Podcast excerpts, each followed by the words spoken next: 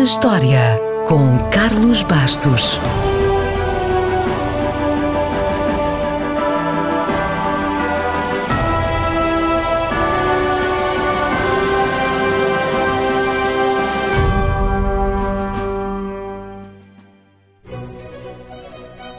A 11 de dezembro de 1730, Voltaire estreou em Paris a peça Brutus. François-Marie Arouet, mais conhecido por Voltaire, foi um escritor, ensaísta e filósofo francês. Foi uma das grandes figuras do século das luzes e as suas obras e ideias influenciaram pensadores importantes, tanto da Revolução Francesa como da Revolução Americana. Era um homem muito perspicaz e espirituoso que escrevia, e escrevia e escrevia. Voltaire produziu cerca de 70 obras em quase todas as formas literárias, assinando peças de teatro, poemas, romances, ensaios, obras científicas, obras históricas. Escreveu mais de 20 mil cartas e ainda escreveu, ou ajudou a escrever, mais de 2 mil livros e panfletos. Portanto, o senhor tinha muita coisa a dizer. E ainda bem.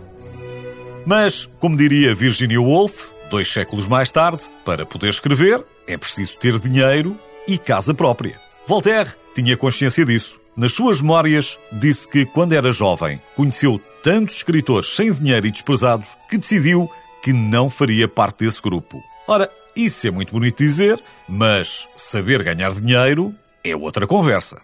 Voltaire não era pobre, mas perdia sistematicamente as suas economias a jogar às cartas. O pai Tendo consciência disso, deixou escrito no testamento que Voltaire só deveria receber a sua parte aos 35 anos. E recebeu. Mas nessa altura, já Voltaire tinha ganho a lotaria várias vezes. E não foi por sorte. Como ele disse mais tarde, para se fazer dinheiro em França é preciso ler as letras pequeninas. E foi o que ele fez.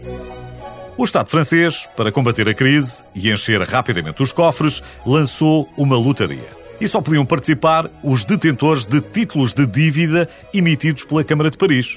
Voltaire era um deles. E então, num jantar com um amigo que era um grande matemático, leu com atenção as regras. As cautelas custavam um milésimo do valor da dívida. Ou seja, se a dívida valia mil francos, por exemplo, cada cautela custava apenas um franco. No entanto, tinha exatamente as mesmas hipóteses de alguém que tivesse um título 100 vezes ou mil vezes superior.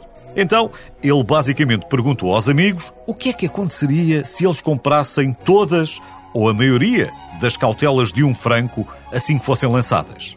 O que aconteceu foi que o grupo gastou pouco dinheiro a dividir por todos e levou para casa um milhão de francos. O esquema, legal, diga-se, continuou. E quando as autoridades se aperceberam, mudaram as regras. Mas já era tarde. Estima-se que nessa altura Voltaire já tinha acumulado, só para si, cerca de meio milhão de francos. O que é que Voltaire fez a seguir? Continuou a escrever, evidentemente.